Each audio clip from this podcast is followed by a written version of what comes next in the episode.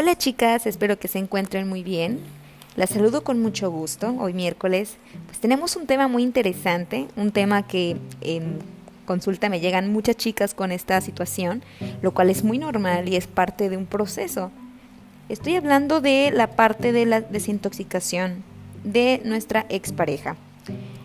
La realidad es que cuando terminamos con una pareja o con una relación, es muy importante saber cómo desintoxicarnos para que nuestro proceso pues lo vivamos de una mejor manera, no de una manera más estable. Muchas veces me preguntan cuánto es el tiempo eh, en el cual voy a superar esto.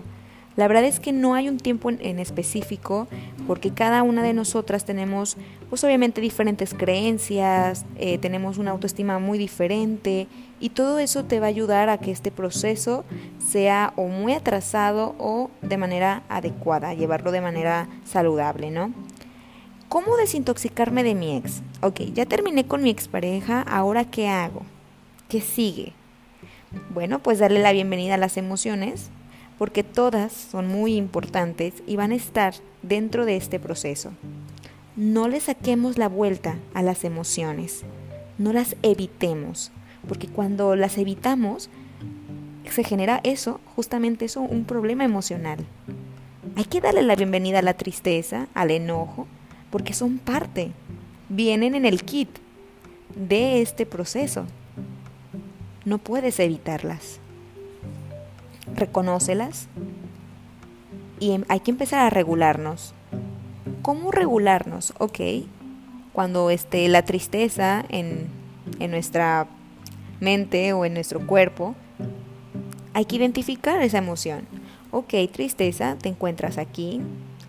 Ok, mis pensamientos están eh, dirigiéndose a qué va, qué va a seguir después de esto. Eh, y si mi pareja se encuentra alguien más, y si yo ya nunca voy a encontrar a una pareja que me ame, ¿sí? E-, esos pensamientos van a ser muy normales en este proceso. Ya que hayas identificado tus pensamientos y tus emociones, ahora es muy importante que le digas a, a esa emoción, ok, tristeza, yo creo que eres muy importante para mí, pero el día de hoy voy a hacer muchas cosas. Quiero que estés a un lado de mí. Yo sé que estás de visita, pero quiero que me dejes trabajar o quiero que me dejes hacer mis actividades. Eres muy importante y sé que vas a estar de visita conmigo, pero hoy tengo estas cuestiones que hacer. Le estás diciendo, tú no me vas a controlar, yo voy a controlarte. Reconozco que estás conmigo, reconozco que estás en mi cuerpo, pero voy a hacer esto y esto y esto. Sí. Es una técnica muy buena. Me gustaría que hablaras con tus emociones, las reconocieras pero que tú las controlaras. E igual los pensamientos. Ok, entiendo que este pensamiento me está haciendo sentir mal, pero hoy quiero tener un pensamiento más flexible, un pensamiento que me ayude a que mi día sea más ameno, un pensamiento menos duro y menos rígido. ¿Sí? Ya estás identificando qué está pasando dentro de ti. Ok, ¿Qué más hacer para desintoxicarnos de nuestra expareja? Primeramente debemos de hacernos a un lado de los amigos en común o gente en común. ¿Por qué? Porque no nos va a servir el que nos estén preguntando, el que nos estén eh, informando de lo que está haciendo esa persona. Es muy importante también poner límites. Si de plano no puedes alejarte de esas personas, pues porque están muy cerca de ti o porque son primas o porque son ah, también amigos que aprecias, es muy importante que pongas límites. ¿Cómo son esos límites? Ok, no quiero hablar de esta persona porque la verdad eh, me voy a sentir mal y quiero sentirme mejor, quiero hablar de otros temas. Oye, ¿les puedo pedir un favor? El día de hoy no quiero hablar de, de X persona. La realidad es que no me hace bien y quiero hoy sentirme mejor. Eso es poner límites. Y no es que te veas débil y no es que, te veas este vulnerable, aunque la realidad es que lo estamos, pero estás poniendo límites y eso te va a ayudar a que las personas de tu exterior se la piensen y empaticen con lo que estás expresando. Si de plano esas personas no, no les interesa y siguen hablando y siguen informándote, quiere decir que no e, empatizan contigo y que no te aprecian. Entonces hay que alejarnos de esas personas que no nos hacen bien. ¿Ok? Ese es el primer punto. No hay que averiguar nada. Hay que ver que mi expareja es un individuo y que él va a tomar decisiones a partir de, lo que está haciendo ahorita, él va a tomar decisiones, él va a decir lo que él quiere, él va a expresar lo que él quiere. Entonces no hay que averiguar nada. ¿Por qué? Porque me voy a lastimar. Porque sé que si investigo me va a doler lo que voy a encontrar. No hay que averiguar nada. Dejemos que esta persona siga su camino y yo continúo con el mío. El conseguir información de mi expareja hace que mi proceso se vaya trazando y que mi proceso sea más doloroso. Entonces, eso ya está en tus manos. ¿Cómo quieres llevar este proceso? ¿De qué manera quieres dejar eh, que este proceso sea para ti, ya sea más doloroso o más estable?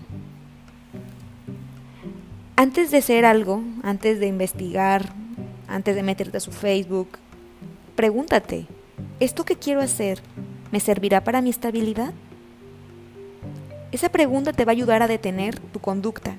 A ver, ¿esto que quiero hacer me va a ayudar en algo? Esta pregunta quiero que la hagas y no solamente en esta situación, sino en todas las situaciones de aquí en adelante. ¿Esto que voy a decir me va a ayudar en algo?